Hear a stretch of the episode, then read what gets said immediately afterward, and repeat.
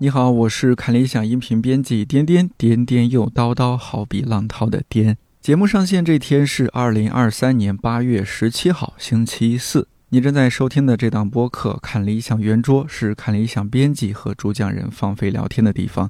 也会时不时邀请各个领域的好朋友们来坐一坐。希望这里成为你晾晒心情、找到共鸣和听见生活更多可能的小阳台。八月份虽然只过去一半，但是有不少让人揪心以及让我印象深刻的事件和新闻。比如月初京津冀强降雨，大量图书最终没能抵达爱书人的书架，而是被泡在河北涿州图书库房的洪水里。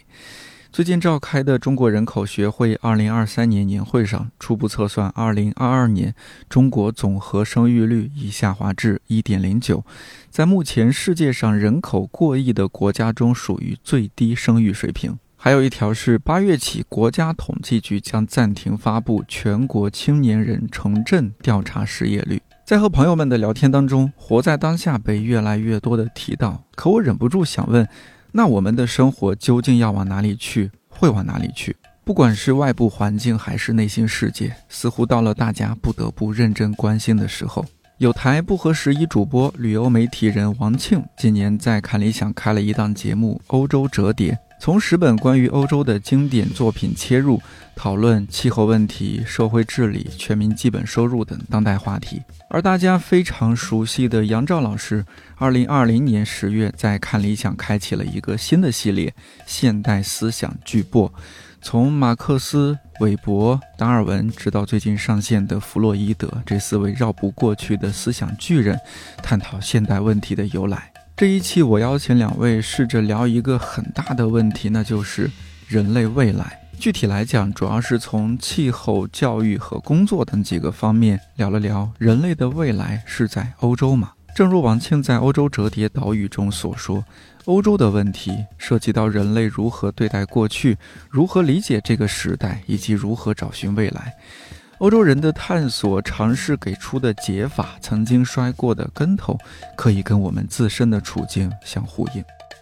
说到现在啊，就是我们平时同事大家聊天有一个关键词，就是发疯。我不知道两位是不是有有所耳闻或者了解。呃，我确实有这样的感觉。我觉得，一方面是大家在发疯，另外一方面是大家在躺平。所以，其实这两种好像看上去表面上非常反差的现象，但我觉得它其实指向的这个内核还是挺类似的。呃，因为我自己前段时间也回了一趟国嘛，然后在成都、重庆这样的一些地方去走了一下，去访问了一下朋友，然后我们就发现有一个很有趣的现象，就是比如说那种工作日的下午两三点，就大街上全是人，就全是年轻人。然后我们当时就觉得，哎，那现在年轻人是大家都不用上班了吗？就是至少是大家都不用坐班了吗？当然，我不知道这个是不是跟比如说成都、重庆这样的地方的一些社会氛围有关系啊。但是我觉得好像这个现在确实开始出现了一些跟咱们之前可能更习惯的这种，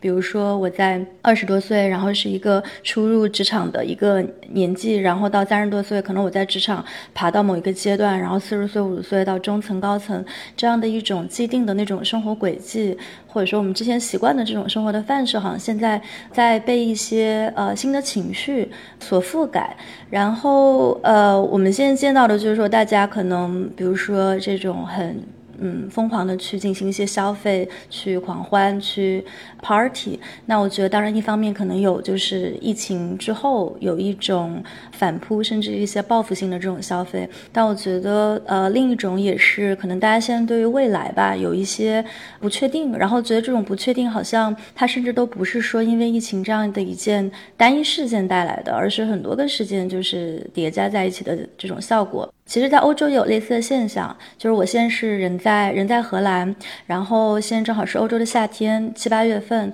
呃，所以这其实也算是说欧洲可能在疫情彻底完全开放之后的第一个正式恢复的一个夏天，所以有非常非常多的演唱会、音乐节。那像这两天在比利时，就离我住的地方可能呃两个多小时火车的一个地方，他们有那个就是一年一度的叫 Tomorrowland，就是音乐节，然后。我也很多朋友都是组团去，然后就那个音乐节会持续好几天，他们就会住在那个营地里，然后每天也不上网，然后也就自己带吃的，完全是进入一个就是特别狂欢，然后甚至是报复性的狂欢这样的一个一个状态。所以，我就从这个角度上说，这个行业确实不是说咱们这个呃中国年轻人的一个一个专利，可能全世界的年轻人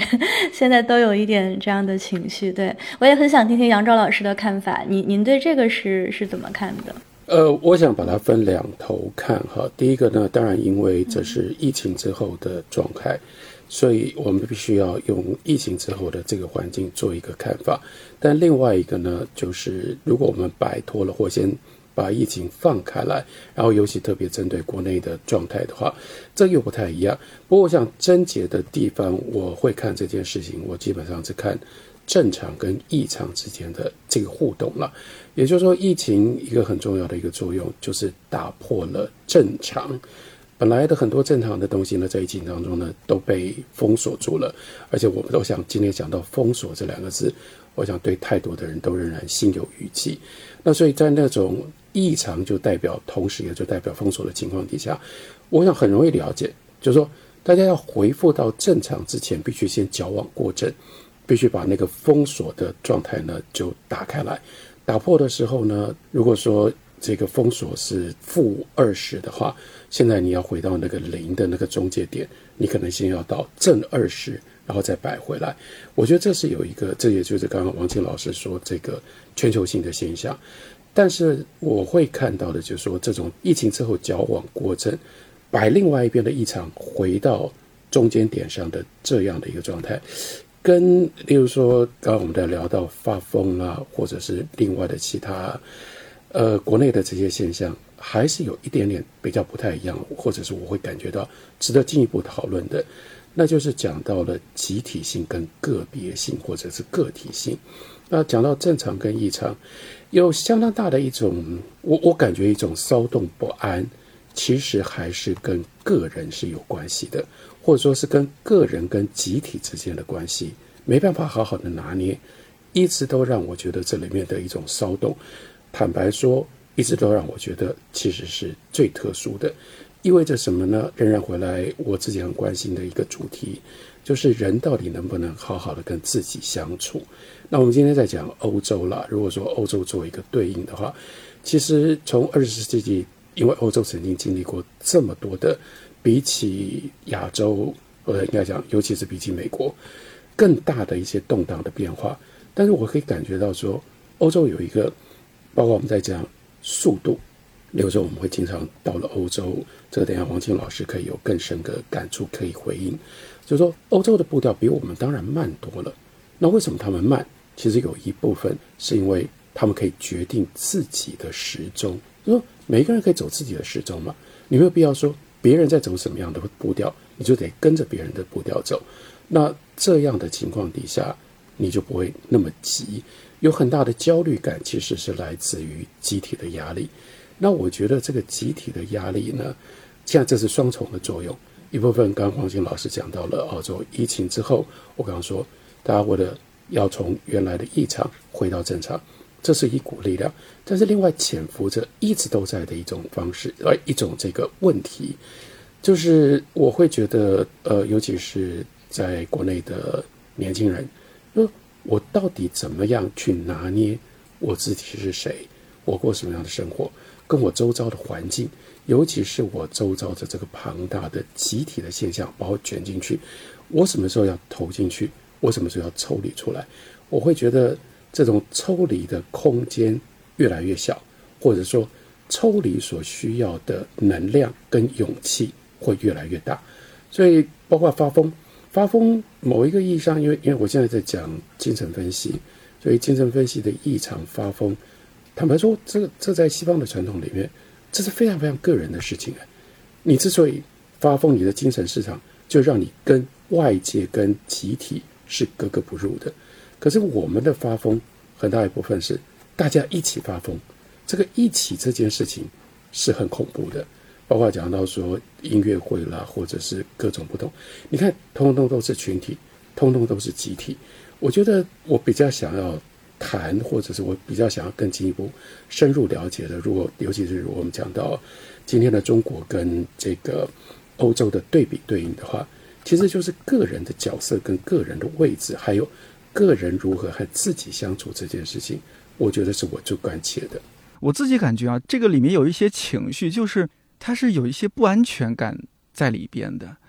因为我们经历了过去那样几年，才发现哦，原来那样的日常其实它很易碎、很脆弱，很容易就消失，消失的无影无踪，然后生活变得惴惴不安，这个很可怕。那我们好像现在刚刚看到一些生活的光亮，那要使劲抓住它，因为非常担心这个光亮转瞬即逝。就像是我们录节目的这个时候，呃，刚刚也闲聊的时候，我说，哎，我看了今天的天气预报，明天，呃，今天晚上到明天，北京是中到大雨，局地暴雨啊。然后这两三天，两位肯定知道，就是京津冀的大雨，然后造成了很严重的人员啊、财物的灾害损失。所以各种因素叠加，大家更是会觉得哦天哪，就以前不可想象的事情发生了。你要说发疯，可能 如果持续这样下去，可能我自己也会有点发疯，我也会觉得哎，工作不要这么辛苦，不要像杨照老师那么卷，一个节目接一个节目的 这么怎么怎么卷到我这里来了呢？适当放过自己。对，就是虽然王庆刚刚说啊，像欧洲的年轻人，他们在疫情之后也会去游玩啊，去去旅行什么的，但就是他们的旅行那个过程当中，他们是有一种要活在当下的那种不安全感在里边吗？还是说人家就是？很自然的说，哎，这个事儿就过了，这一趴结束了，我就回到一个正常的生活，而不是像我们现在一边蹦着迪，一边心里还很担心，哎，一会儿会不会有下暴雨？嗯，是。那我也接着天天说的这个简单回应一下。首先，其实我觉得我们虽然今天在这聊发疯，就是好像是把它放在一个比较贬义的这个语境下理解，但我个人其实觉得发疯挺好的。我觉得中国年轻人。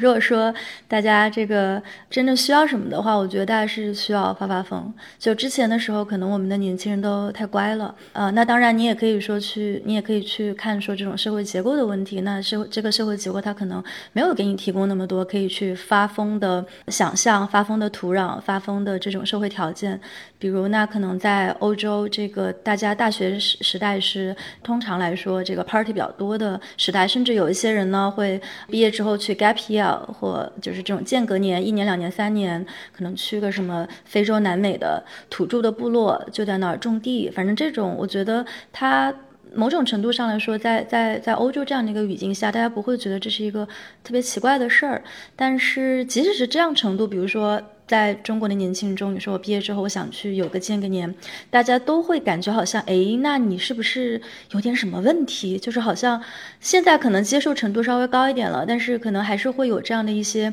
呃没有说出口的疑问。所以我觉得那当然也是跟这种就业压力，你应届的时候你去找工作会有很多的就业的便利，但是如果你一旦不是应届生的这个身份，你可能就会有更多的阻碍。我觉得跟社会结构是有关系的。另一个方面，我觉得可能我们的文化中也比较少，就是。是一些关于发疯的形象的正面的想象。那当当我们说到一些发疯的形象的时候，比如说我我所在的荷兰，大家会想到会想到梵高，他的那个当然也跟他的这种发疯之后转为了他的艺术创作，这个艺术家这个领域是有直接关系的。但我觉得可能在呃就是欧洲这个文化中，它还是有更多的这种关于呃就是人应该怎么生活，人应该怎么生存的更多的想象。就回到刚才杨钊老师说的那个，您也特别关心。的一个呃核心的问题，我自己是觉得看到现在中国年轻人好像终于开始发疯了，就是有一些发疯的迹象，我个人觉得还挺好的，应该要有一些松动，应该有一些对于我们之前的这种生活方式的一些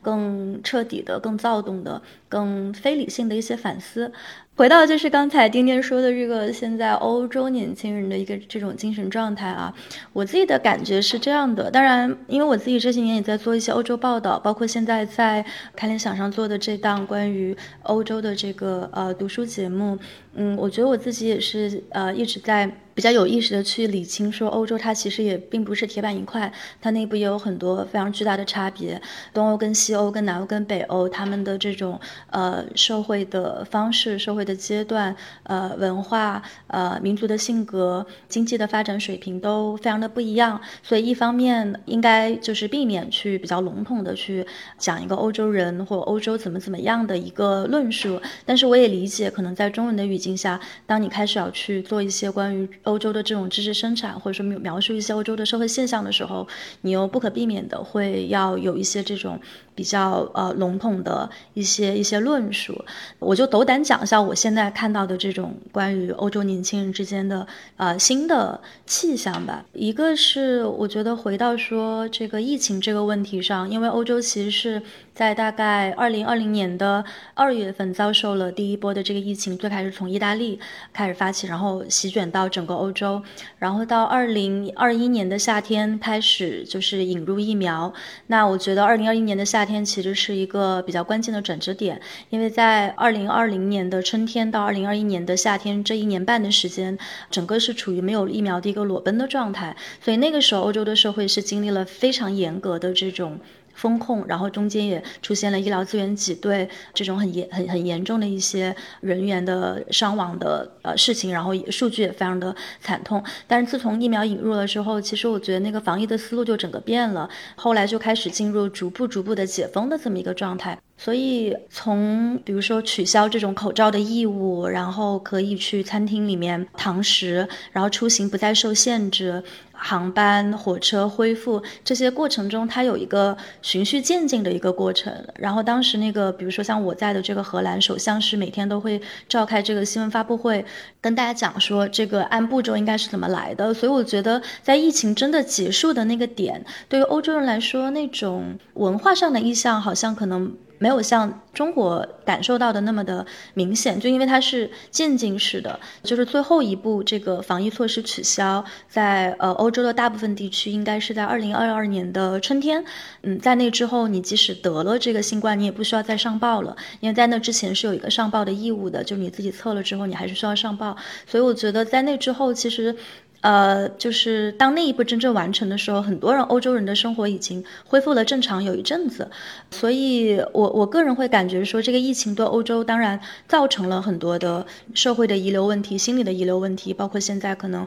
物价呀、呃民生呀会受到一些影响，但是我会感觉那种心理上的这种创伤，呃，是已经逐渐的在被消化，甚至是就是稀释，然后现在在。比如说报纸上，大家已经也不太会去在讨论这个问题了。现在的这个讨论可能更会进入一个比较政策细节的一些讨论。比如说，大家当然还是会说，经过了这场疫情，我们从中学到什么？那举一个例子，比如说，还是我我所在这个荷兰，它在过去这十几年间都是有一个中间偏右的政党在执政。然后，所以对它的这种公共嗯设施的一个影响，就是公共政策的一个影响，就是它因为是一个右翼的政府，所以它会比较大规模的去削减。福利，就比如说投入给教育、投入给医疗的一些资源，呃，政府分给的这个预算都在减少。那么减少了之后，有一个非常直接的后果，那就是当疫情第一轮的时候，荷兰整个的这个全国的这个 ICU 的这个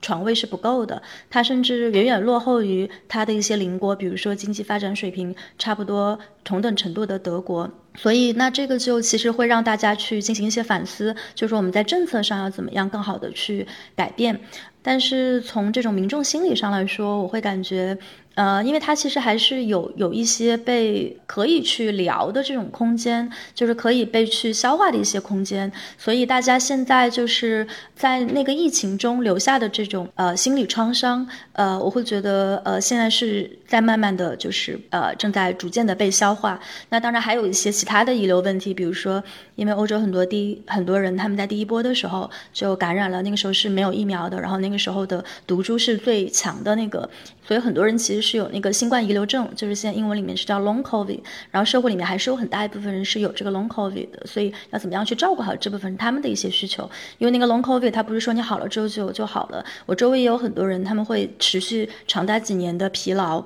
长达几年的这种没有办法真的去从事真正的运动，所以我觉得这样的一些东西现在。这个社会它是在不同的细节上去尝试 address 这样的这样的一些 concern，然后再补充一个小点，就是说我现在观察到的，我觉得欧洲年轻人他们现在真正在担心的一些东西，我感受到更多的就是新冠这个事儿现在已经好像在被翻篇，但是大家现在担心的更多的一个是气候。另外一个是核战争，因为欧洲离就是乌克兰就在欧洲的边缘，呃，然后现在因为跟俄罗斯之间的这种冲突，所以大家对于核战争的这种担忧是。比较具体、比较紧切的，然后对于气候的担忧，那也是我们现在正在体体会到的。极端的天气也在袭击欧洲，袭击全球各地。那因为欧洲它的这个气候运动发展的比较早，所以在过去这几年间，一个比较有趣的现象啊，是即使是在疫情就当时风控非常严重的时候，政府仍然是允许你上街游行的。但是你上街游行，你保持社交距离就可以，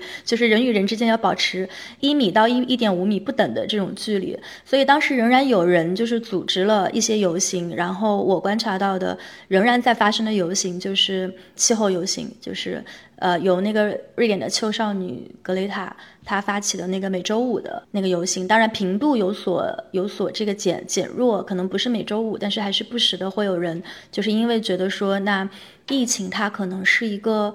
它是一场流行病，但是你知道它总会过去。我们开发出了疫苗，我们开发出有效有效药，它总会过去。但是气候造成的问题，它是不可逆转的，因为地球可能就只有这一个。我就噼里啪啦说了这么多，不好意思，就分享一下一些比较零碎的这种观察吧。我也很好奇，对，听到这个杨照老师和丁丁你们的分享。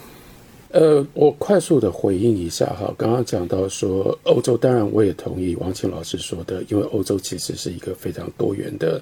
它并不是一个我们想象的这一个呃很单一性质的一个地方。那不过呢，我们当我们在讲把欧洲当做是一个单元来看的时候，其实相当程度都是因为跟中国做比较了。那如果用跟中国做比较的话，我还是会提到说几个让我感觉到有特别印象的。比如说，第一个沿着刚刚黄静老师说的，那就是说，作为一个全球公民的意识，我觉得这是一个很大的差别。也就是说，欧洲的基本上的青年，尤其是西欧的青年，甚至说他们的公民，当他们想到再想事情的时候，他们经常是把自己当做一个全球公民。所以，例如说刚刚讲到说环境的议题。环境的议题在欧洲真的就是它是源远流长的，像德国啦，或者是像荷兰也一样，像那绿党的势力，其实这种绿党的势力，那很大一部分要求不要有这么多的经济的发展，抑制经济的发展，关注环境，然后呢，而且这个环境是全球性的一种视野底下的一种看法，这在中国基本上我们比较难找到大家对这方面的高度的呼应。又例如说，像是动物权的问题啦，像是素食的流行啦，所有的这些东西对于他们来说都是理所当然。也就是说，我们作为一个地球上的一个人，我们今天所看到的是，从人类世以来，我们对这个地球所产生的各种不同的破坏，这样的一种意识，其实在欧洲就变得，那甚至不是一个说需要再被怎么样提醒。它会变成了已经是一个 given 的，它就是一个既有记载的一个非常强烈的一种价值观。那我觉得疫情对这件事情其实是更加强调的。我我也可以感觉到说一样啦，就是说我们只是为了比较，比如说欧洲在疫情这件事情上很多的基本的态度，比如说又跟美国非常不一样。像是美国人他在这个疫情的反应上，他会很自然的就把很多的焦点放在，例如说。accusation，尤其是中国，这所有的东西来自于中国，中国应该如何负责？中国在这上头干了什么样什么样的事情？所以美国人在处理这件事情的时候，他有一个非常强烈的情绪是对抗性的。可是我相对在欧洲，我没有感觉到，比如说对中国的这种敌意，相对的那是一个很大很大的灾难意识，就更清楚的强调或者更清楚的感受到说，哦，这个是整个世界这个全球，你是逃不掉的。我们作为一个全球的一份子，在这里你不能够单纯的，然后那个国界，我觉得这二三十年来欧盟的发展，我们还是不能忽略它所带来的巨大的冲击。也就是说，欧洲有一个更大的一个整全性的跨越国界、跨越文化的差异的一种整全性的一种意识跟概念。我自己在欧洲的生活的时候，我有非常强烈的这种感受。就是疫情也一样，疫情又更进一步提高了这种全球感。那疫情之后，其实你也可以感觉到，他们嗯，该怎么说呢？他们的整体的反应仍然是回到，那我们要面对一个共同的这样的一个地球，这样的一个世界公民公民、全球公民的这样的一个角色，我们经过了疫情之后，给了我们什么？我觉得这一部分的反应，尤其是跟我们今天刚王健老师讲的很好，因为就说一个是渐进式的，那在中国真的就是非常突然的解封所带来的那样一种反应，非常非常不一样。我觉得这个是我们可以再进一步的去思考，或者是进一步去观察的。刚刚杨照老师提到美国，就是美国、欧洲、中国这样。三三者之间关系，好像更多时候，中国不管是民间还是官方，好像把这个注目的地方就重点放在美国。但是无论是杨照老师您在您的节目里边，还是现在王庆在他的《欧洲折叠》这档节目里边，我们都把很多时候把目光放在欧洲，然后你们也都提出来说，欧洲是好像是一个更值得我们现在去关注的样本。那这两个样本，它是更具体来说有什么？不一样的地方，欧洲又在哪些方面可以提供一些可借鉴的地方？嗯，我觉得欧洲很值得我们感受跟注意的，就是为什么我一再的讲欧盟，因为欧盟它原来是已经分裂成为非常非常多个不一样的，尤其是民族国家。这当然就是回到历史上，十九世纪民族国家民族主义发达到那样的程度，结果把整个欧洲从那样的帝国时代，然后接下来。分裂成为这么多个国家，而这些国家呢，到后来他们都必须强调，像法国，这法国是最清楚的，他要用这种方式去强调他自己自身的文化，也就是说，他那个文化的自觉性非常非常高。然而，这是很神奇的一件事情，就是说，这样民族国家的发源地，然后都发展到这样的程度，在从一九五五年罗马条约之后，然后接下来欧洲共同市场，然后一步一步的到欧盟。竟然他们可以逐渐的打造出一个大家我们仍然都各自承认你的独立性，尤其是在文化上面的各种不同的字体性，但是我们可以联合起来，然后呢一步一步的去摸索，在哪些地方我们可以一起。呃，我们现在大家可能最熟悉的是欧元了，但如果你在像像我自己在欧洲，其实我更强烈感觉是说。哎，你知道有一样东西，这是非常非常困难，但是既然他们能够做到，就是现在欧盟地区的交通系统基本上是一样的，就连每一个路口的红绿灯长相都是一样的，所有的交通标志都是一样的。你从葡萄牙一直到波兰，基本上都是一样的。哎，这不是我们想象那么容易的一件事，因为它不是一个国家。所以，我我只是说提，光是提这个现象，其实就很有意思。王健老师一定有更多的经验了。啊，谢谢谢谢，对，我觉得是非常有趣的这个观察，对，就是欧盟它这些年它确实花了很多的。呃，精力很多的这种金钱吧，也在促进说这个区域的一些这种一体化。所以，那其实从刚才杨照老师提到的这种交通的标识，到比如说现在你如果是一个荷兰的号码，你去法国、德国这样的地方漫游，那也都是免费的。就是它有很多个很多这种很小的一些步骤，让你意识到哦，去欧洲其实是一个共同体。所以我觉得这样的一些细微的观察非常的有意思。然后回到刚才丁丁说的这个问题，就是说。嗯，欧洲可能可以给中国的读者提供一个什么样的参参考系？我我自己的一个体验哈，就是。其实，虽然中美之间这两年因为地缘政治的原因冲突很多，那在中国国内有很多对于美国的敌意，其实在美国国内也有很多对于中国的敌意，所以某种程度上，我有时候都会觉得，就是两边的媒体都不太能看，就是两篇媒体对于对方的报道都不太能看。当然，这个不能看的这种程度啊，就是有有不一样。但是我觉得确实，其实一方面两边在进行争霸，但是另一方面，我觉得其实中国跟美国是非常相似的两个国家。就他们相似在很多很多个层面，虽然你可以说基础的这种政治制度有有很不一样的地方，但我觉得关于比如说人民的心态，呃，他们对于就是大国争霸的这种执念，对于这个社会里面非常明晰的这种阶层的划分，比如说在美国，你会有藤校，你会有私立、公立，你可能从你住的这个小区到你上的幼儿园到你上的小学。再到最后，你能不能进入常青藤的名校？再到最后，你能不能做律师、做议员？还是你会进入一个非常糟糕的社区的公立大学？然后最后，呃，可能还是从事一份社会非常底底层的工作。我觉得他在很多层面上其实都是有这种非常明显的这种阶层的划分，呃，然后由此导致说，其实大家的这种生活的状态也会非常的不一样。那之前也跟朋友开玩笑嘛，就是说谷爱凌只可能是一个出现在加州的。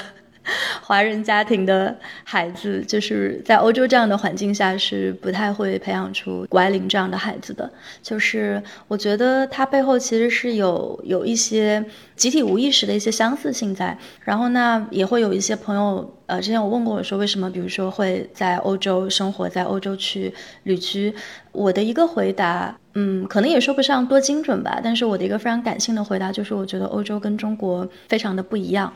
它跟中国的这种不一样，是远远大于，比如说中国跟美国之间的那种差别。然后这种不一样，它其实是深入在很多这种社会的机理和骨髓当中的。如果你用一个大国博弈，或者说用一个地缘政治的这种角度去解释、去看待，可能。你会得出一些非常抽象的一些概念，然后甚至会得出就是欧洲是不是在衰落？然后比如说欧洲人每每周工作那么少的时间，他们怎么能够继续保持他们的竞争力？那欧洲人是不是都在吃福利？或者说，嗯，欧洲人都在躺平佛系？就是我觉得会有这样的一些伴随而来的一些刻板的印象。呃，它有一些是对的。我这些年也一直在讲，我觉得欧洲它当然不是一个乌托邦，它有它自己非常。多的非常多层次的非常复杂的一些问题，嗯，但另一个层面，如果我们把它放在跟中国去进行对照的这么一个比较的视角下，我觉得确实你从欧洲的身上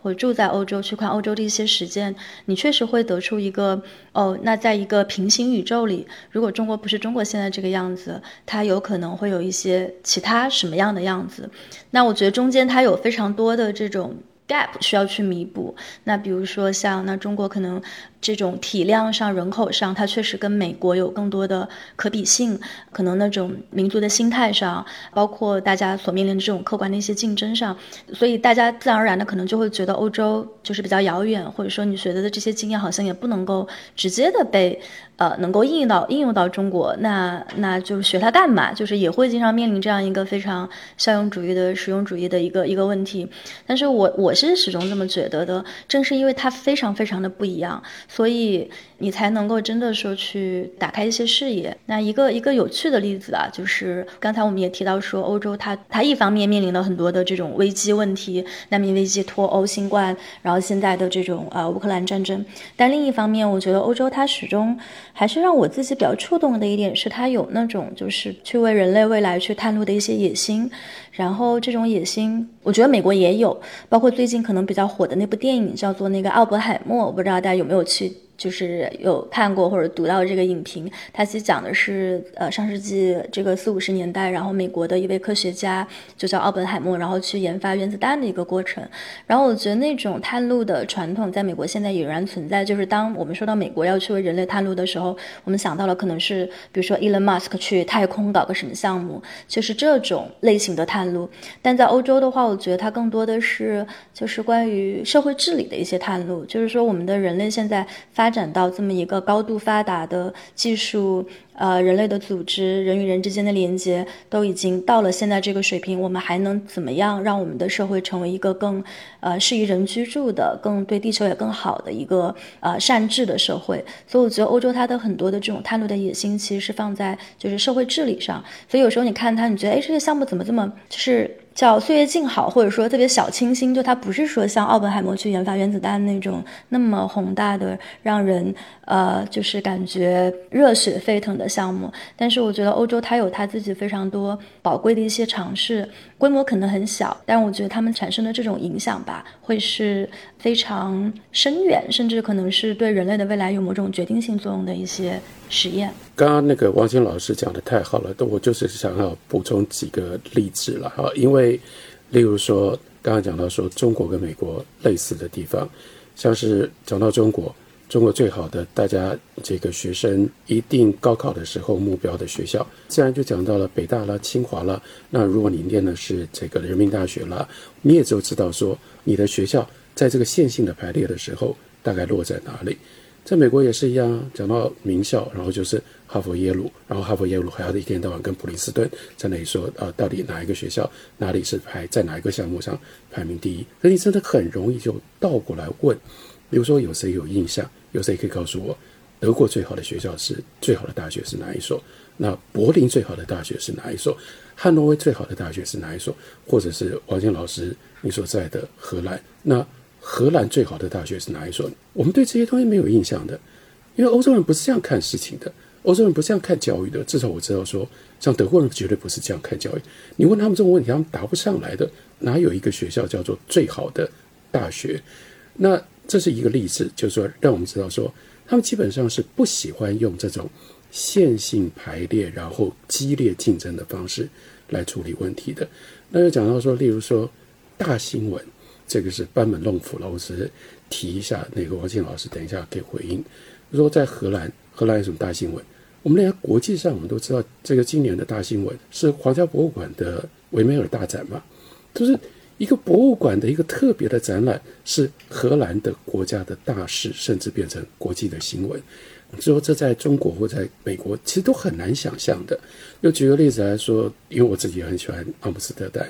皇家博物馆对面当然对到的就是梵高博物馆，可是我们也不要忘了，从那个阿姆斯特丹车站走出来，走向广场的那一路上，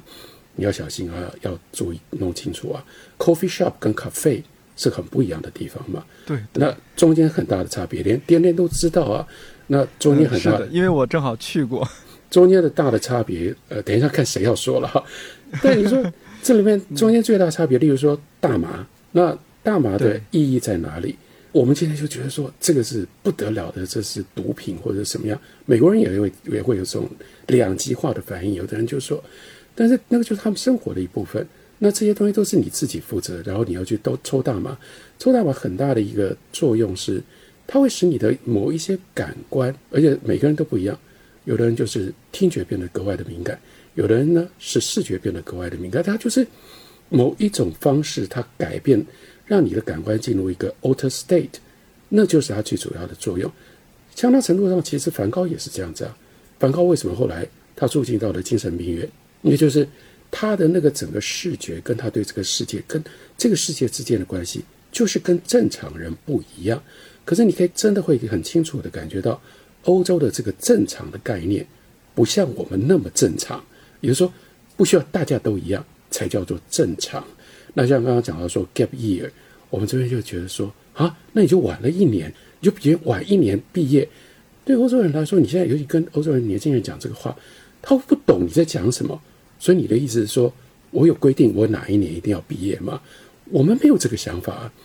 所以他们这个就是说，作为一个人，没有一个那么明确的，非得要沿着一个什么样的轨道走到哪里叫做正常。他们的那个正常的范围跟正常的概念比我们宽很多，我觉得这个是真的，就是刚刚王健老师说的，欧洲的差异性有的时候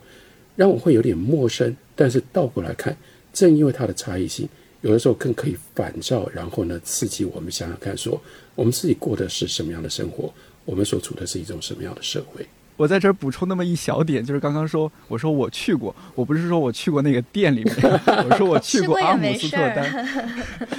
不不不，在这个啊，咱们必须得啊，珍爱生命，远离毒品。当然当然当然，珍爱生命，远离毒品。对，必须得补充一下啊。王青刚刚想说什么？呃，就是关于教育体制这个，正好说到这儿，我我我也可以稍微补充一点这个细节，就是因为我是在荷兰上的学嘛，然后呃也是。比较这个进入式的体会到了他在他这边的这种教育制度的不同，呃，正好说到最近的一个事儿，最近我其实也在我家里面有这个我的一个侄子最近在高考，然后高考完了之后就来问我说这个怎么报学校报专业，然后。我的一个下意识的反应其实是问他说：“那你觉得你感兴趣什么专业？你想学什么专业？”然后我发现现在的孩子就是大家对于你想学什么专业这个事儿其实没有太多的概念。但我觉得这个也不能怪他们，因为你上高中的时候，大家是不会，老师是不会说你上大学之后你要学什么专业，你将来想做什么。老师会跟你说你要考九八五，你要考二幺幺，你要考一本二本，你要考北大清华。就是所以大家对学校是有概念的，但是对专业是没有什么概念的。然后在荷兰这边。就完全是倒过来，就是荷兰它的这个大学体制是分两类，一类叫 U 类的大学，U 类大学就是那个 University，然后它是属于说这种学术型的研究型的大学，然后另外一类呢叫做 H 类的大学，然后那个 H 类的大学呢，它是相当于说它它是为社社会去培养一些技工，就是一些蓝领，然后两类大学其实在。嗯，社会的这种排名、社会的地位，然后包括甚至说这个毕业生的就业率，然后收入上，其实说实在的，没有特别明显的一个差别。也就是说，它一方面有那种知识型的大学、研究型的大学，另外一方面也有这种技术型的就业导向的一些大学。然后这个 U 类大学就很有意思，U 类大学全荷兰它有十所，嗯，然后这十所呃 U 类大学呢，全部都进了全球的，不管是任何全球高校排名的前两百，但是没有一所进到全球排名的前一百。所以就是说，荷兰的这十所 U 类大学全都在一百到两百这个区间。然后呢，这是为什么呢？这是因为所有荷兰的大学都存在非常严重的偏科的现象。比如说，我当时上学的那个莱顿大学，它是荷兰最古老的一所大学，所以它有一些非常古老的学科，比如说医学，然后法律，也有这个欧洲非常大的一个汉学研究，也是在莱顿大学。但是呢，它是一个没有商学院的 大学。就这个，在当今天来看，我们觉得就是 insane，就是你没有商学院你怎么赚钱？然后，但它就是一个到现在一直还没有去开设商学院的一个大学。所以这也导致说，它的排名虽然不错，但它的综合排名一直没有办法上去。然后，跟它同样性质的这种其他的荷兰大学有。剩下的九所大学也都是这样的情况，有那种理工大学，然后理工大学有一类大学就是专门可能计算机比较好，另一类可能就是建筑比较好，还有一个大学是这个农业特别好。所以在荷兰，如果你去问那些高中的高中生、高中小朋友说你将来想进哪个大学，大家不会有一个概念说我觉得阿姆斯特丹大学比莱顿大学更好，大家不会有这样的概念，大家只会觉得说，哎，那比如说我想学考古，那我可能就要去荷兰，就是或者说我想我我是一个想学汉语的一个荷兰的小朋友，那我。将来长大之后，我很有可能就是会直接去莱顿大学，因为这是最好的，就是那个语言学方面的一个一个学校。然后就说了这么多，我觉得对我自己来说也是一个启发吧，就是从一些细节上，就是你会看到说，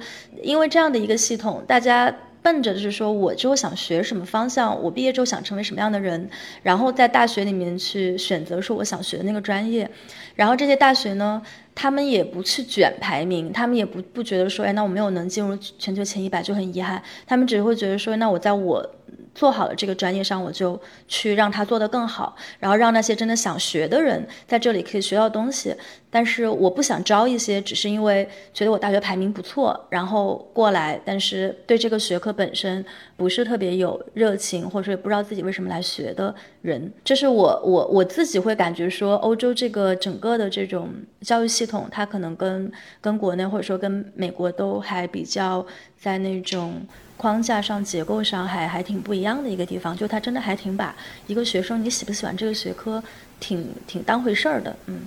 我也补充一下，其实荷兰这个状况跟德国非常像。刚刚讲到说，德国有这个呃 H 学校，这就 Hochschule。那像我女儿，大家知道我女儿李翠，她是学钢琴的，她是个钢琴家，她念的就是 Hochschule。当然也有大学里面的音乐系，可是。很多绝大部分，呃，因为他们基本上就是概念上面的差异嘛，他们认为这相当程度上是你的音乐技能，因为它既然是音乐技能，它就是后舒勒的这个系统。那但是呢，像台湾之前呢就有很大的问题，是这个后舒勒他给的文凭就不是 PhD，不能够直接翻译叫做博士。所以呢，台湾的教育体系我不知道怎么接受，或者不知道怎么衡量。例如说，我们就是规定说啊，如果你要学校，如果你要是这个申请助教授，你一定要有博士学位以上。那你的演奏家学文凭到底算哪一哪一个等级？所以到后来就必须要有经过非常复杂的这个程序，才让这个东西给定下来。那就是因为我们都太习惯我们的教育系统就是单一的，然后就不只是学生的部分是单一的。连老师的部分都是单一的哦，正教授、副教授、助教授，然后呢，正教授就一定比副教授高等等。但是在像我所知道的欧洲很多的这种系统，他们是刻意把它弄得非常非常复杂的，因为他们像那种老的学校，包括英国的那种，你看那个只要是从神学院发展出来的学校，到后来啊，像英国的那个 lecturer，你真的不知道该怎么翻译成为我们一般就翻译叫做讲师。可是你要看在每一个每一个 college 里面，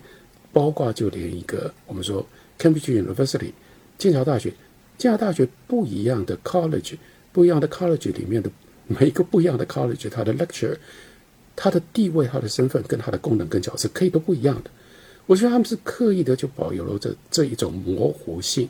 其实相当程度也就是不要你一直用这种方法用单一的标准去比。我一直觉得这已经是根深蒂固在大部分的，尤其是西欧了，因为我今天我们谈谈的大部分是西欧，西欧的文化当中，其实南欧大概也就都不会差太远。那这种刻意的去让它保有多元性，不要被单一的这种线性的。排名给给束缚，这是欧洲文化当中根深蒂固的很重要的一个元素，我们应该要注意到的。刚刚好咱们录节目这一天，呃，就是上线了一期节目，就我我们这档看理想圆桌是和呃同事还有我们传播学节目主讲人刘海龙老师就聊到国内现在的这种学历贬值，因为学历贬值，所以大家只好一一层一层一直去读。读完本科读硕士，读完硕士读博士，结果发现读完博士可能都不如本科毕业好找工作。你很难说这是学校的问题，因为因为社会上的企业或者单位他们就是这样的要求，可能对你学历有要求，对你各方面有要求，从社会传导到大学，大学传导到高中，导致大家每一步每一步都非常不轻松不放松。但欧洲的这种教育是我们可值得借鉴的吗？还是可能也只是能听听看羡慕一下了？对于国内的年轻人，我觉得不管大家选择卷还是不卷啊，我其实都非常理解。大家选择卷的，就是也有这个社会结构的一些问题、一些推力。就你想获得一个某种程度的一个生活，可能这个卷它是一个你不得不去做的事儿。那这个卷当然可能你先得从你爸妈卷起，然后爸妈卷了之后，你才能获得一个卷的资格，然后你才能继续卷。但是我觉得，如果对于国内就是选择大家觉得。不想那么卷，想换一种生活方式的朋友，我确实会鼓励说，我觉得可以那个呃出来看看。就这两年，其实也越来越多的朋友其实是到欧洲来留学嘛。那有一些是呃在美国和欧洲之间，那个当时可能都拿到了 offer，最后选择来欧洲的。呃，也当然也有更多的人是去了美国的，因为我觉得如果那个美国的那种学历，包括像刚才杨钊老师提到那种不同的这个教育的文凭，它之间怎么认证的一个问题，可能美国。那个系统跟国内的系统要对接起来，大家可能会觉得更顺畅一些。就是两个国家也很像嘛。然后，但是我觉得到欧洲来的很多人，确实，呃，来到这边之后会感觉说，我我不好说这边的教育之后，接受这边的教育之后是不是更好找工作啊？但是我觉得在这边接受教育之后，它稍微务虚一点来说，它会让你就是成为一个更。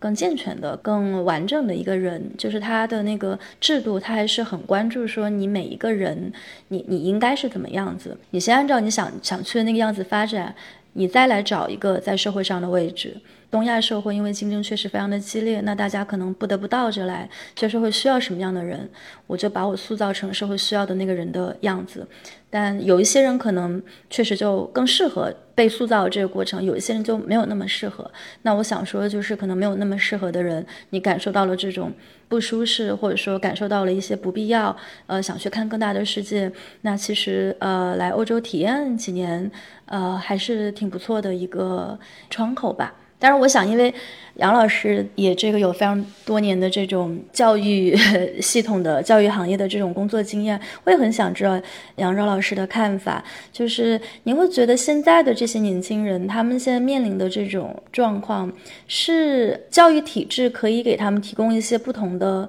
支持吗？还是说最后可能这个出路还是在个人？我这样说吧，我真的非常希望。更多的年轻人都知道，这个世界或者是组成这个世界的方式，不只有你现在的现实。那他可以用各种不同的方式来体会、来理解这种这这件事情。其中一个当然很直接，而且几乎是必然的，就像王晶老师这样，就说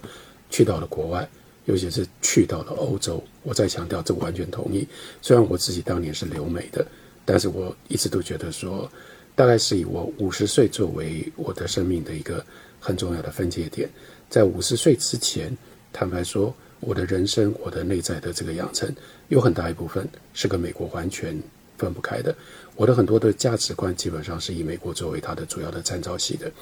但是五十岁之后呢，真的其实非常，呃，相对幸运的是，因为我女儿去了欧洲，然后我就决定，我不会让我的女儿因为去到了欧洲，去到了德国，跟我疏离，或者是跟我，就是因为他那时候才十三岁，所以当时我就开始有一种很特别的生活。我基本上一个月飞德国，在德国大概待七天到八天的时间，我就一个月一个月这样子。那我就走了欧洲很多的地方，有了很多的第一手的体会。我真的要说，即使是我已经五十岁了，欧洲的经验带过太多太多东西，让我真的真的就是回头看我当时的那种通过美国透镜所看到的世界观有很大很大的问题。那我只是用我自己的这个例子呢。就是想要跟大家说，所以你有机会，你可以这样走到别的地方去，好好的去体验一下，当然非常好。但是除此之外，当然不是每个人都有这样的机会可以去欧洲求学，住在欧洲。但就算你没有机会到欧洲，你还是有别的地方、别的方法，包括透过我们的平台，透过王庆老师的节目，你都很多的方式可以了解。那你就应该要去尽量开拓这个视野，开拓这个视野之后，最重要是让你知道说，不是理所当然，非得要这样不可。那倒过来，另外我也真的还是要呼吁，因为这是有一部分是我们在台湾曾经走过的路，我很希望越多在外面曾经有过这样的经验，有这种多元世界观的人回到中国，回到中国之后呢，甚至包括进入到教育体系，因为你们会带来。不一样的想法。那刚刚颠颠那个有一点点犹豫的问题，其实我会愿意给非常坚决的答案。我觉得需要改变，而且我相信可以改变。但怎么改变呢？改变就必须要有人带来一些新鲜的空气。什么叫做新鲜的空气？就是你回来了，你又回到了那样的一个环境里面，那你就不再是你们要卷还是不卷。像刚刚王晶老师给了。也就是很温厚的态度的建议了，都好了，我都可以同情。但是有一部分是我们真的需要什么？真的需要是有人回来了，然后呢，不管卷或者不卷，我都觉得不对劲，我都无法忍受。然后呢，所以我就要想办法，能够改变一个孩子是一个孩子，能够改变一个班级是一个班级，能够改变一所学校是一所学校。我觉得这个改变的方向，国家没有理由不能够接受，国家必须要面对。因为我们真的就是必须要面对一个像是刚刚讲说欧洲人的观念，这我们也逃不掉啊。因为就是只有这个地球，只有这个我们是全球公民的这件事情，将来对我们会是一定是越来越大的一个挑战。另外一件事情，我们就只能够面对一个越来越多元化的一个世界，就是它的多样性的创作的本源跟力量是越来越丰沛的。那如果我们每一个下一代的人，我们就是必须要让他去适应这个多元化的世界。你不可能一直给他这种单一的教育，让他只习惯只会面对单一教育所带来的这样的一个情境跟这样的一个挑战。应该要改变，而且大家应该要努力的把能够改变的因素尽量能够带进到这个系统里面，有多少就是多少。好了，这是我的一点点比较稍微激情一点的那个呼吁，或者是。我的梦想吧，看见另一种可能啊，这就是我们的 slogan。呃，杨照老师说到这一点，我和您汇报一下，就是上次六月份我们不是在上海做那个理想家年会，然后来了很很多您的听众，您的节目听众，很多人直接和我说，或者是在其他一些我们活动场合说，哎，我这几年听杨照老师节目，然后对我自己有些什么影响。害了不少人，还有对，还有 害了不少人，哎，真是害了不少人啊。然后还有就是，呃，我们就是呃看理想圆桌这档节目呢，在理想家年会做了一个小场的听听友见面会啊。然后是我和孙瑞岑岑哥，我们俩就和大家嘚吧嘚，然后聊着聊着，就是大家说，哎，我这个时间有限，呃，那这位看理想的领导，你有什么推荐的？就是看理想必听的节目。曾哥就说，那如果非要让我推荐。那我觉得你只听杨照的就可以，杨杨照老师的节目啊，在看理想已经有这么多档，从《史记》然后到后面的现在，呃，正在做的现代思想巨擘系列是吧？已经上了马克思，韦伯、达尔文，呃，最近又上了弗洛伊德，这已经够大家听了。颠颠，这我非得打断你不可。这我要称赞的是，小孙真的很有行销意识。这完全是从行销的考虑嘛，因为我的节目最多嘛，所以叫大家去听我的节目，他你们有可能的这个收入会最高嘛。那其实他现在不能推荐王庆老师的节目嘛，因为节目只有一档嘛，那那个销售额不够高嘛。等到王庆老师的节目跟我有跟我的节目一样多的时候，我跟你讲，小孙一定是推荐王庆老师的节目，他不会推荐我的节目。这个是你们要学的行销术。不是倒过来拿这个来称赞我，或者是我太了解小孙了。我是说，小孙是行销高手，我知道他在想什么。原来如此，怪不得人家是领导的。是呀。哎，我我们刚刚聊了很多教育啊，其实确实，呃，因为咱们这一期主题说聊人类的未来是在欧洲嘛，虽然它是一个很大的主题，所以我们也。呃，就是因为它是一个很大的主题，所以我们不得不把它做一些拆分。嗯，刚刚聊了教育，其实还有蛮多，呃，我非常好奇，也想知道，也想听两位和我们这么多啊，我们上百万听友一起分享啊。呃，除了教育，最近特别是受这个京津冀大雨这个触动，还有就是从六月份到七月份，整个我们在北京感受到的，竟然上了四十度。这样的高温，呃，现在在北京三十五度，我们都觉得哦，今天好凉快啊。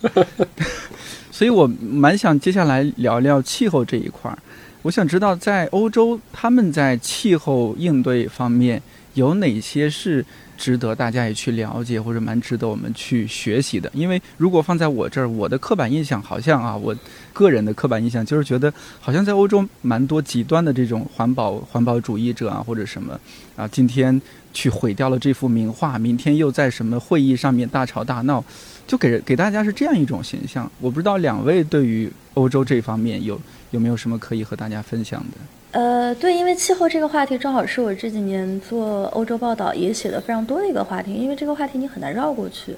就举个例子，去报道一个什么脱欧游行，看着看着就会发现队伍中的一部分其实是在做气候游行，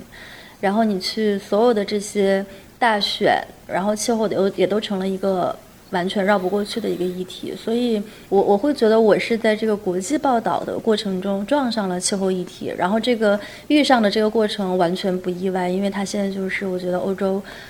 所有国家大家达成了一个共识吧，就不管这个国家是东欧、西欧、南欧还是北欧，不管它的这个是中左还是中右，还是极右还是极左，在台上大家对这个东西是有很大的一个共识的。我们还是拿美国来做个比较，就是美国其实，在呃特朗普当选的那几年，我觉得美国的那个气候界，包括当时我们跟那边的一些报道气候的一些记者同行也有交流，他们当时非常焦虑、非常担忧的一个事儿就是。因为特朗普他的那个政策就是他是一个气候变化怀疑论者，就他完全就否认说气候变化存在，或者说气候变化是由人类行为导致的。这样的一个基本的事实，那所以很多事儿你到后面就没有办法聊了。所以他们当时也会感觉，就是比如说你在美国做气候气候报道，你很难就是一下子进入一个政策倡导的一个层面，因为你首先需要跟那些根本就不相信气候变化的人去对话，然后这个过程其实是非常耗费心力的，然后这个过程可能也会让很多呃专家学者在接受他们的采访的时候会呃犹豫。当然，现在拜登上台了，那这个气候上的政策是有很大的一个转向。然后，当然我也觉得，就是如果就是全球气候行动要如果能成功，嗯，美国和中国还是中间最就是最中间的力量，是最不可或缺的力量。他们的体量、他们的排放量，就完全是不可或缺的。呃，两个大国必须要参与。但我觉得欧洲它在这个过程中，它的一个角色可能就是它提出了很多。很有趣的一些区域性的一些一些倡导，然后这种倡导呢，因为一个是在欧洲，嗯，就聊气候变化这个事儿，大家是非常有政治共识的，就基本上不太会有说气候怀疑论者，所以大家是在这个共识的情况下去探讨一些政策的细节。那这个时候细节问题上的一些讨论，就可以为嗯，将来比如说像中国和美国，大家的政治意愿更一致、更政治意愿更强烈的时候，呃，去推进，提供很多这个已经有的一些模板。我我想说的另一个方向，我觉得是名义上的一些情况。刚才就是颠颠提到了，就是说现在其实欧洲有这样的一个政策的共识，也不是说这种。呃，一出生就有的，也不是与生俱来的，它也是经过呃好几代的这种气候游行、气候呃行动、气候倡议的这种结果。那包括刚才早一些，杨钊老师也提到，呃，绿党作为一个党派，它其实这两年在政坛的影响力也在上升。那这个过程呃也非常的艰难，也不是说特别一一帆风顺的事儿。所以呃，刚才丁丁提到的那种，就是可能比较激进的，甚至比较极端的一些这种气候倡议的行为，呃，这几年开始以更可能让大众更没有办法接受的形式，呃，出现在了那个媒体的报道上。那我们应该怎么样去理解这样的行为？对，说来挺巧的，在就是欧洲折叠这个书单里面，我我其中有一期就专门会讲到气候，然后而且我选了一本非常有争议的书，我都不知道这个播出来之后，这个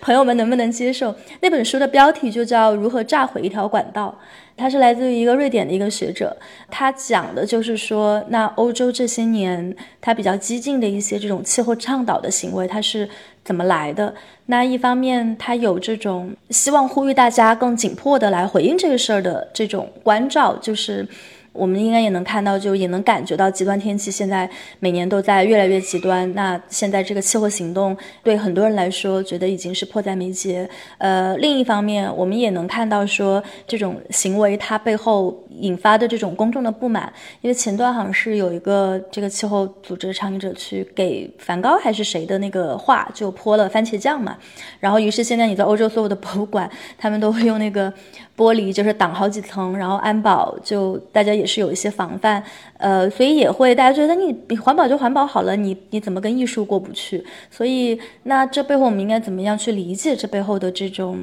思路？我觉得这也是回应到我们早前可能提到的另一个点，就是说欧洲它在为人类去探路的这样的一些实践。再一次强调，就是我觉得欧欧洲它完全不是乌托邦，它既然要去探路，它必然有风有冒冒险的成分，它会有好的部分，也会有不好的部分。这类的这种气候的行动，它带来的这种后果，其实也应该就是分分两个层面去去理解吧。既看到它其中的紧迫性，然后也看到它其中存在的这种呃不合理性或者说呃荒谬性。我先讲那么多，我想知道杨钊老师是怎么看的，嗯。其实我的观察跟王晶老师很接近了。那不过另外一个很清楚的一个观察，就是欧洲人的对这件事情的责任感。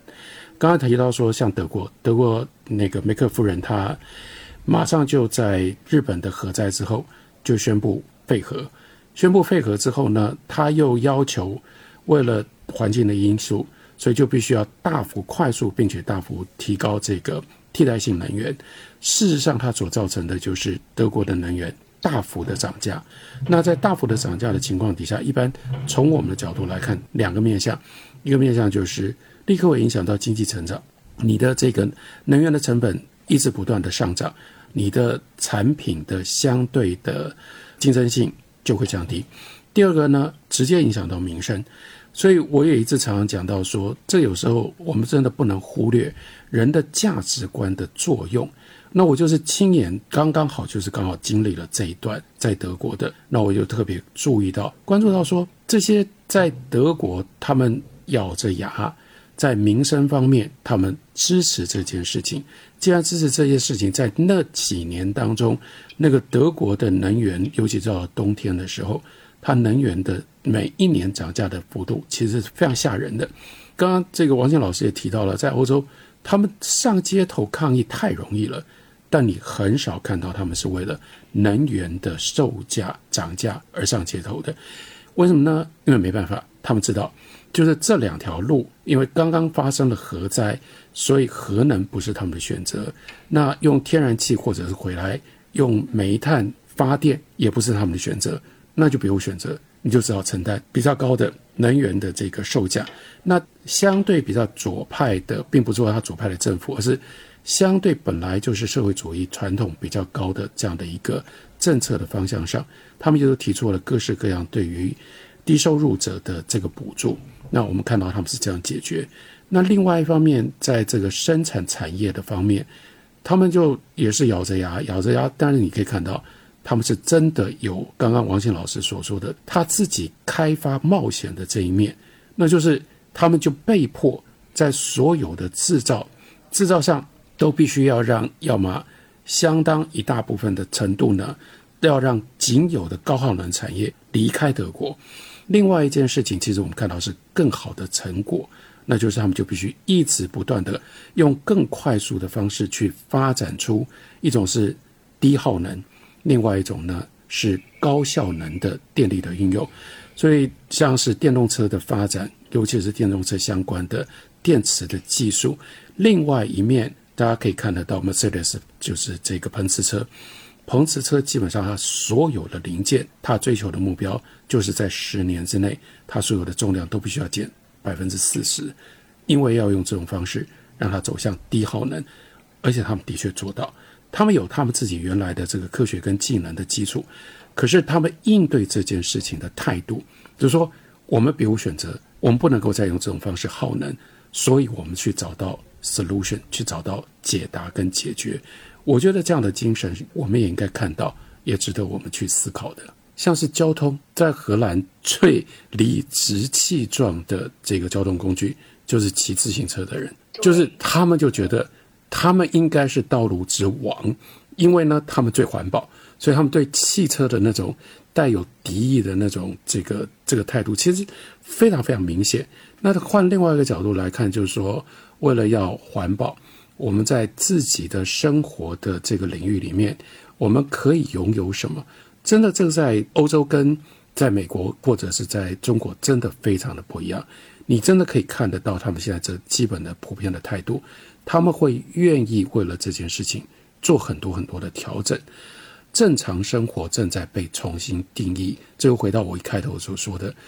正常跟异常，我觉得这是今天现在欧洲跟我们的想象跟我们的观念其实是决然不同的一部分。如果说要最难理解。其实是欧洲人这一部分的态度跟他们的做法，是是，对杨照老师这个说的特别好，我也想接着就是关于说正常和。呃，异常的这种，我觉得欧洲可能在中文这个语境下，它可能确实扮演了一种角色，就是它帮我们去重新定义什么东西是正常的。就比如说，呃，工作文化。那在国内，我们知道这个九九六如今可能都已经有点不够了，得是零零七。那在欧洲的话，很多欧洲国家他们其实是在希望推动立法，就是让四十小时工作制变成一种异常，就是他们希望推行，比如说三十五甚至三十六。小时每周的工作。这个工作制，也就以前可能是四十四十个小时一周才能算是全职工作，但现在在很多国家，他们就立法，就希望三十五个小时，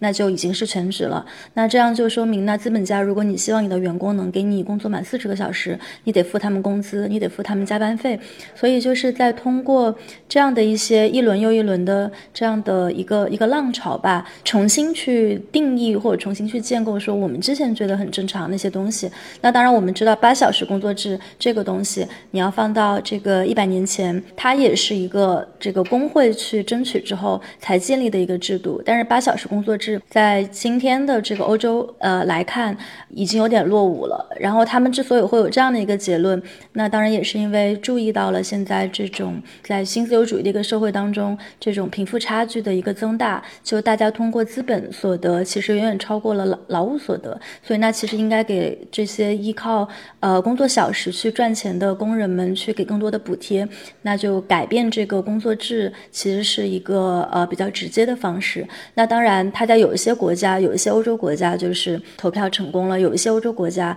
就失败了。那这可能跟各个国家的国情还有这个政治体制有关，但仍然有一些改变在发生。我就想，可能在 Q 回就是刚才呃杨照老师。在更早的时候说到的一个点，然后也是非常激情澎湃的，就是讲了关于我们这个教育制度，以及大家可能应该在学成之后，还是回到自己来自的地方去贡献一份力量，呃，这样的一个观点，我自己也觉得非常的受鼓舞。我在欧洲看到的一个一个现象是，我觉得就是你要说欧洲人有没有这种迷茫感，他们有没有觉得很失落，有没有觉得末日，或者说有这种无力感，我觉得都有，就是这种情绪也是大量存在的。始终让我觉得，对于这里的人还是保有一定希望的，是呃另一种感觉，那种感觉就是参与感，就是对自己所在的这个社会，你通过行动是可以去改变很多东西的。那这个改变的过程，有一些可能会很长，有一些可能也立立马就会见效。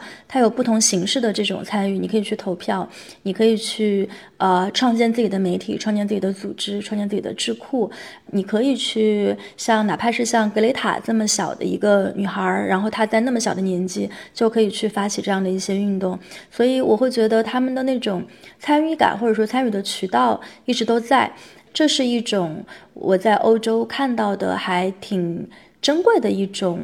情感和一种这种社会的情绪，也是我我会觉得很希望说，不管世界各个地方哪哪里的年轻人，大家都也许可以去保有，也许可以去追求的一种非常珍贵的东西。刚刚讲到了工作，那刚刚王静老师讲到说工时的减少，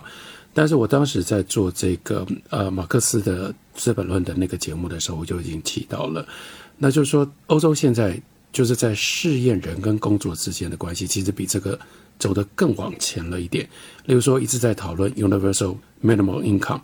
这个叫做 UMI，这是什么呢？就是说，任何一个人不管在任何状况底下，甚至不管你工不工作，由国家来提供给你最基本的收入。那我们所以觉得不可思议啊！一个人不工作，你为什么要？你为什么国家要付他钱呢？其实它关键牵涉到对工作的根本的改变，也就表示说。我们今天都认为说，你的工作是维持你的生活的来源。那关于这个有的不说 minimum income，它就是必然要改变工作的意义。意思是说，人可以不工作，你仍然过着最基本的生活。那也就意味着，工作不是你必须要忍耐，工作不是你必须要强迫自己去做的。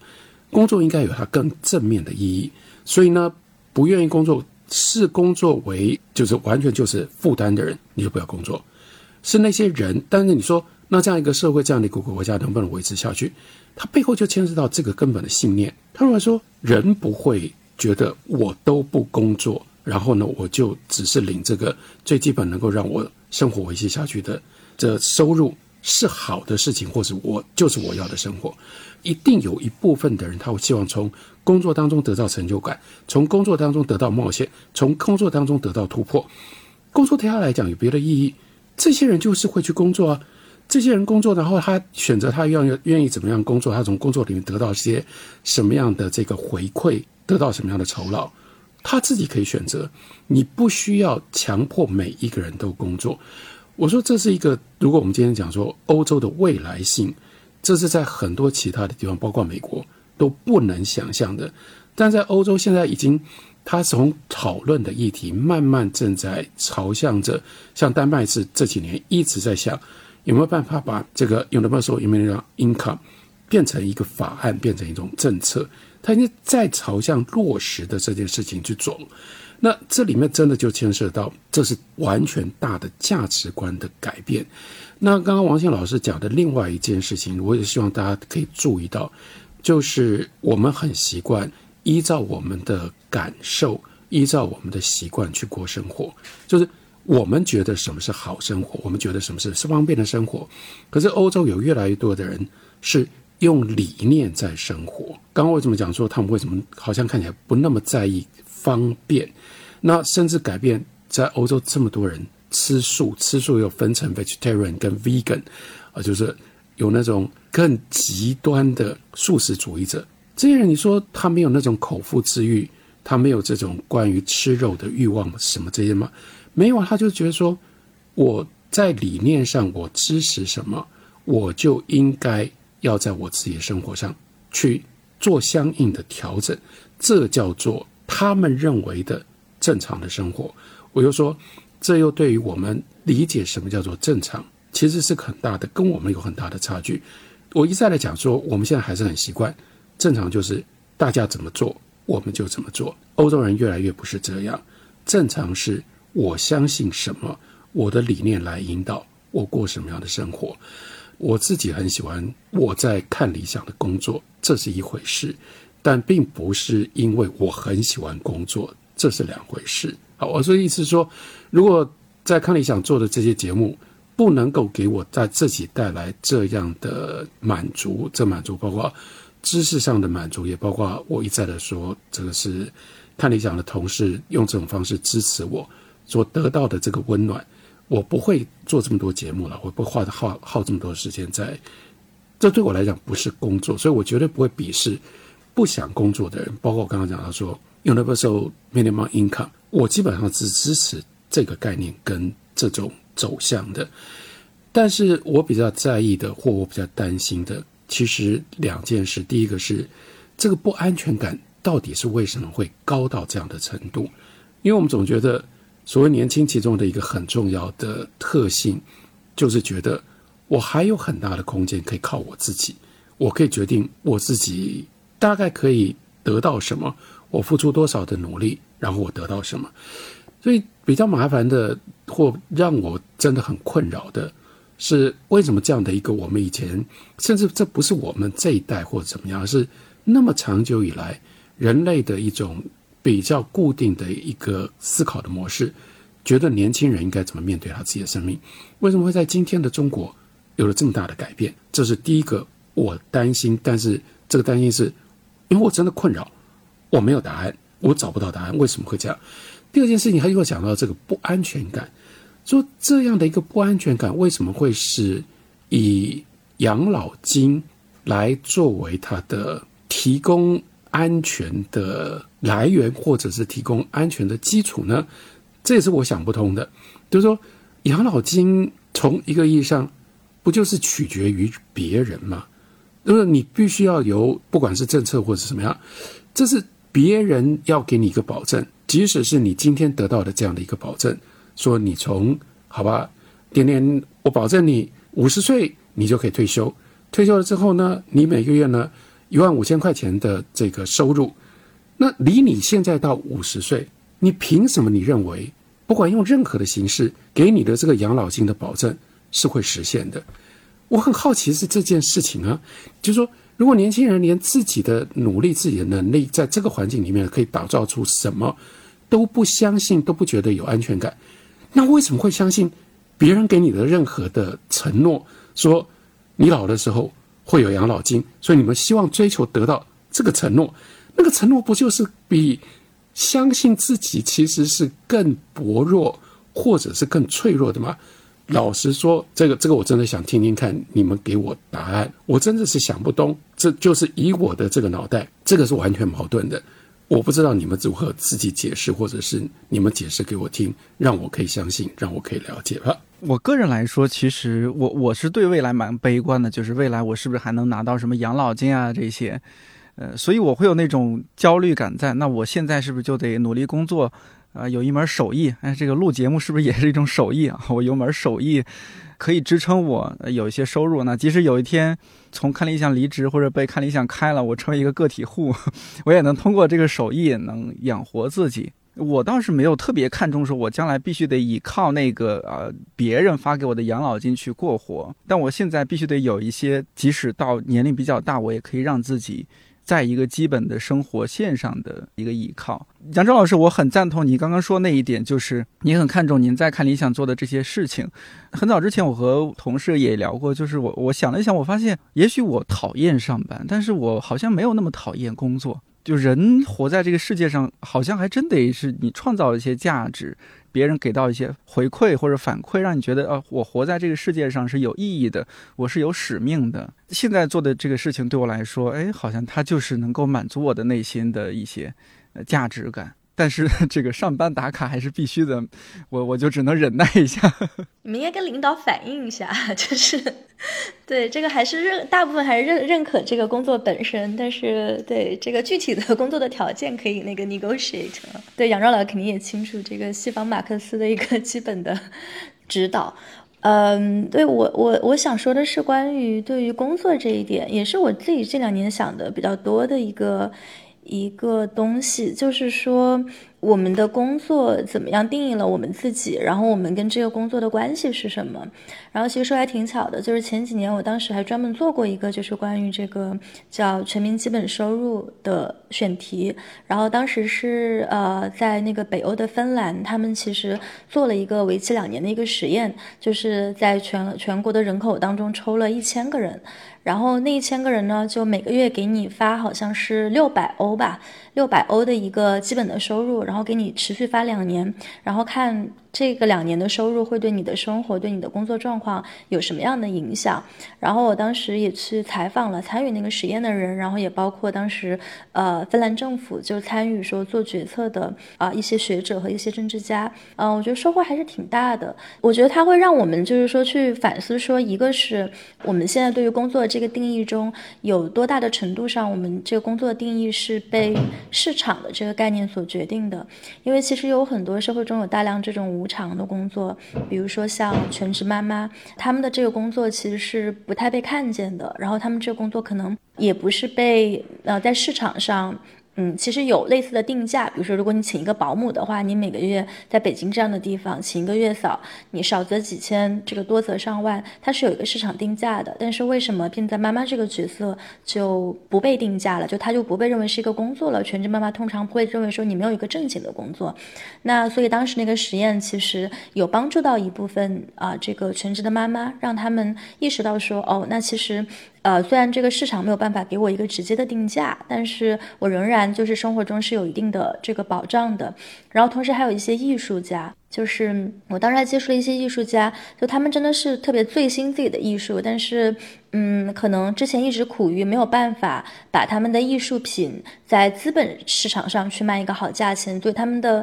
呃收入都挺低的。呃，然后之前的时候，如果你是走那种，比如说欧洲社会，它有这个福利的系统，它可以给你这个低收入的人人群一些保障，但是那个系统也有它的一些问题。其中一个问题就是，如果你想去申请这个政府给的低收入人群的补贴，你其实需要经过一个非常严格的行政程序，就政府需要来。嗯，审核看你是不是符合这个标准，比如说你的收入是不是真的很低，然后你是不是现在就是没有办法工作，呃，所以某种程度上，它其实是一个有一点点。嗯，这个英文叫做就是 humiliating，就是会有一点让人觉得呃自尊受挫的这么一个过程。因为那些社会保障局的人，他们可能也不会给这个呃前来申请福利的人特别好的脸色，因为会觉得你是社会中某种程度上有点寄生虫一样的感觉。呃，这样的这样的一些嗯这种潜在的歧视吧，就是也得承认，在欧洲，即使在北欧、芬兰这样的社会也是存在的。所以当时有一些艺术家，他们就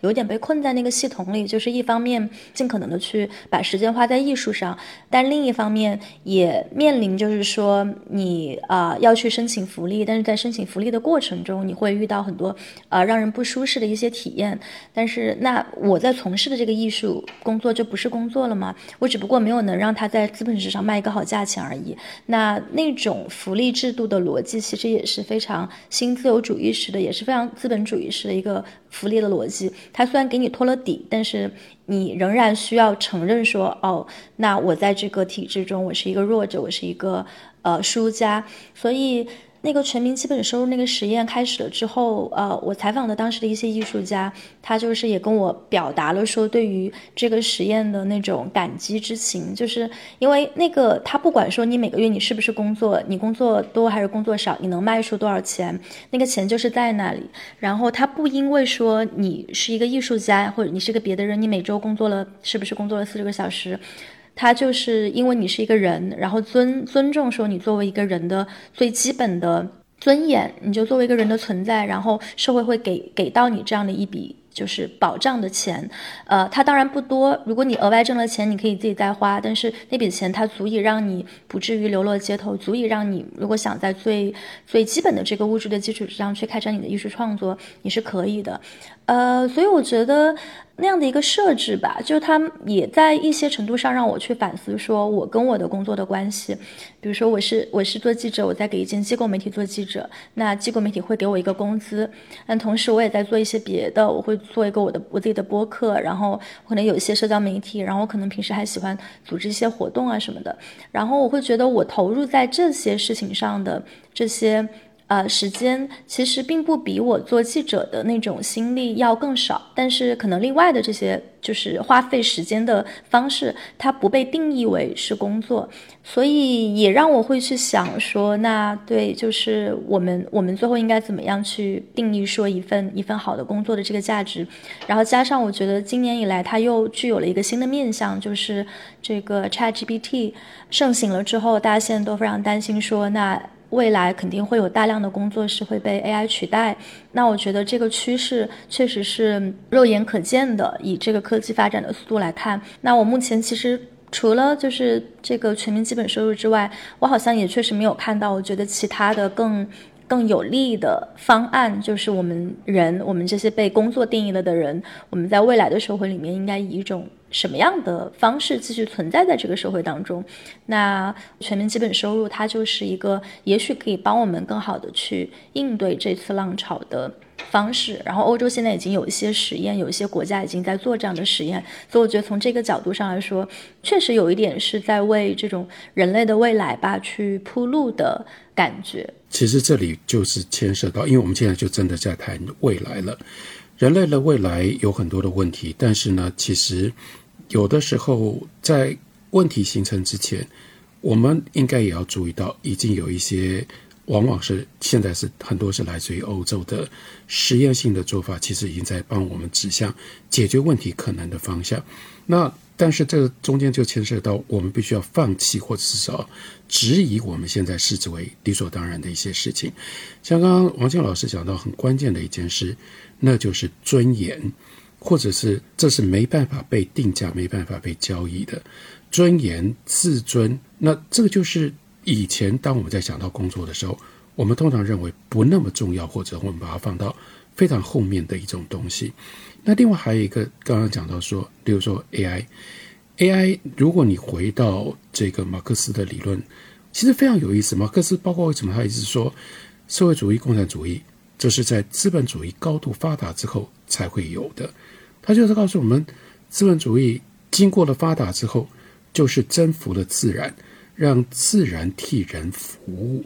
因而到后来呢？人可以不要用这种方式跟自然搏斗去工作，所以他本来就假设，其实某一个意义上，我甚至可以夸张一点的这样讲，那马克思一定乐见于 AI 取代所有人的工作。如果 AI 可以取代所有人的工作，它就是机器就帮我们制造了所有我们所需要的在产业上面的产能的话，那人不就得到自由了吗？你为什么要那么担心说，那你没有工作可以做了？你怎么可能没有工作做？最简单一件事情是，AI 不能取代的到底是什么？那大家可以有各种不同的答案。那我的答案就是很简单啊，你喜欢做的事情，AI 就不可能取代嘛。AI 不可能代替你去看电影嘛？AI 不可能带你去代代替你去吃美食嘛？还是回到马克思的理论，这是人类曾经被梦想过的美好的未来。马克思提出这样的理想的时候。离他那个时代的现实环境太远太远了，他以为说工业化已经可以让人类就可以开始去享受，说我每天只工作三个小时，然后我就可以做别的事，那我甚至连那个工作我都可以自己选择它的高度的多样性。但是慢慢的，我们应该庆幸说，这样的未来好像快要到了，变成我们的现实。我们至少点点你们比较年轻的人，也许有机会可以看得到。但是我们今天却没有把它当做是一个美好的未来，我们反而当做哎，好可怕的一个威胁。其实是因为我们已经被洗脑了。刚刚讲到说，上班跟工作到底有没有差别？我们都把它洗脑了。我们已经被洗脑，觉得说人非工作不可，工作一定是不愉快的，工作一定是你要忍耐的。然后呢，我们被洗脑到工作的必要性，以至于有 AI 或者是任何其他力量来帮助你取代你，让你不要去忍受这种工作上班的痛苦，你都害怕。你说怎么办呢？我没有工作了，我不能上班了，我怎么办呢？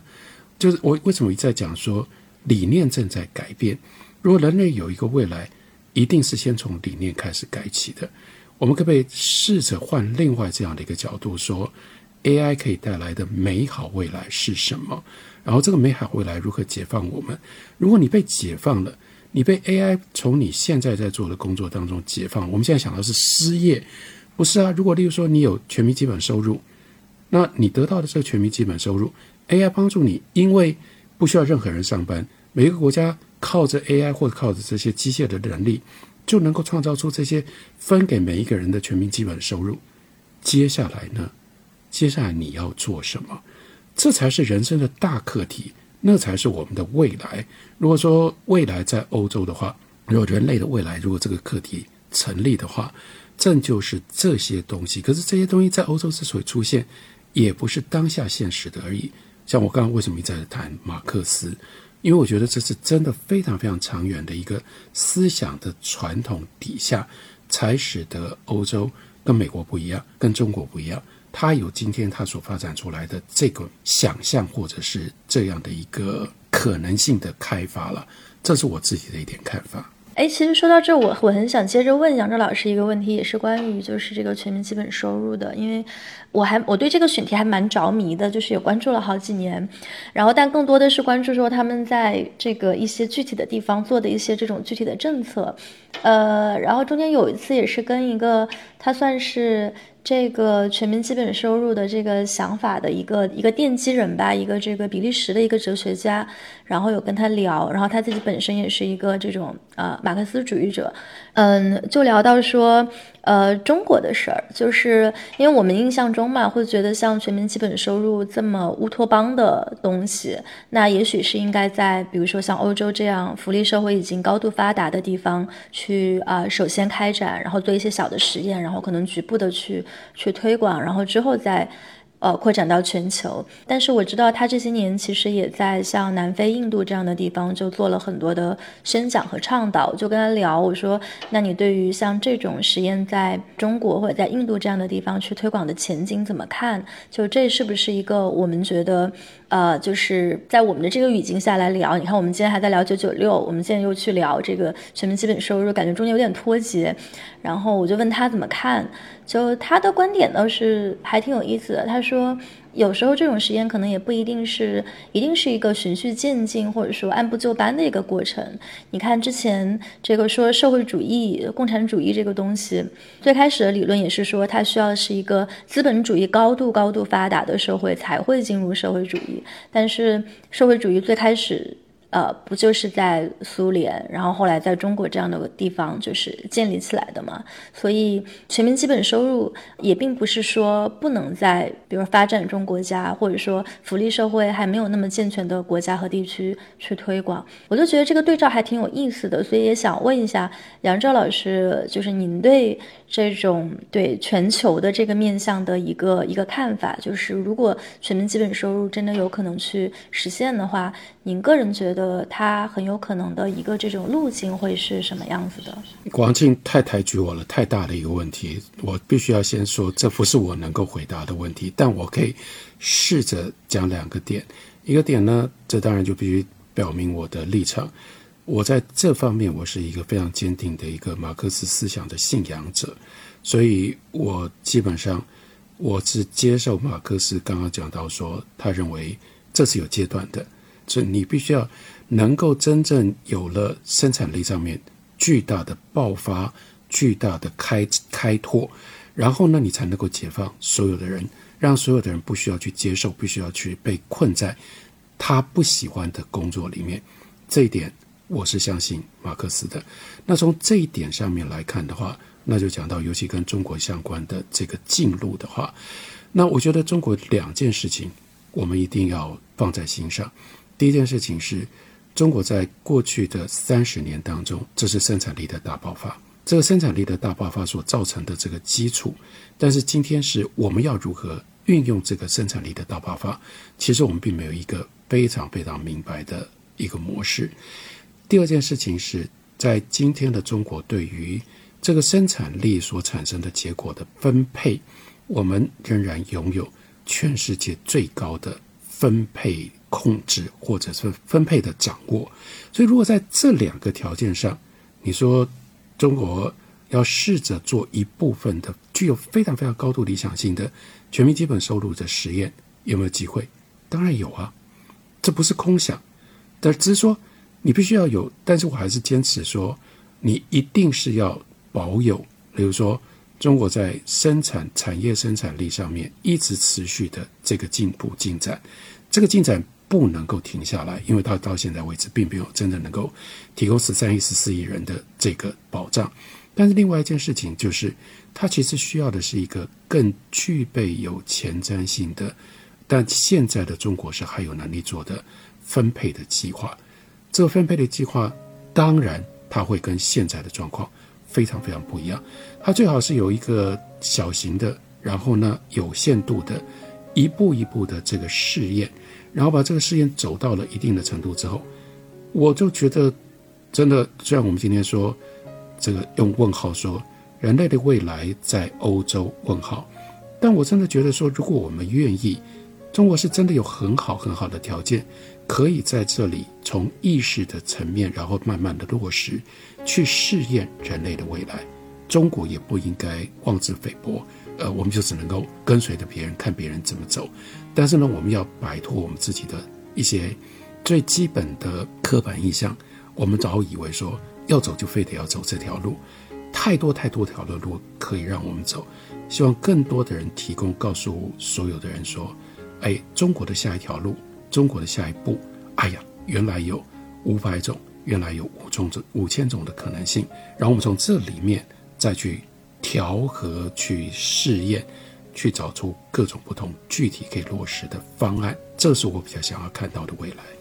这一期就是杨钊老师，这是看理想资深主讲人。呃，王庆呢是我们比较新的主讲人。我先浅浅的预约一下，就是或许等王庆的欧洲折叠这一季节目结束啊，还可以再邀请你过来，我们再聊聊更多的一些事情。如果杨钊老师到时候您还有时间啊，我们也可以在一起谈更多的问题。对于重要的事情，我永远都有时间，这是你们知道的，你们都找得到，我永远都有时间，因为我要一直不断的鼓励你们。大家一起努力，继续努力，不能够停下来。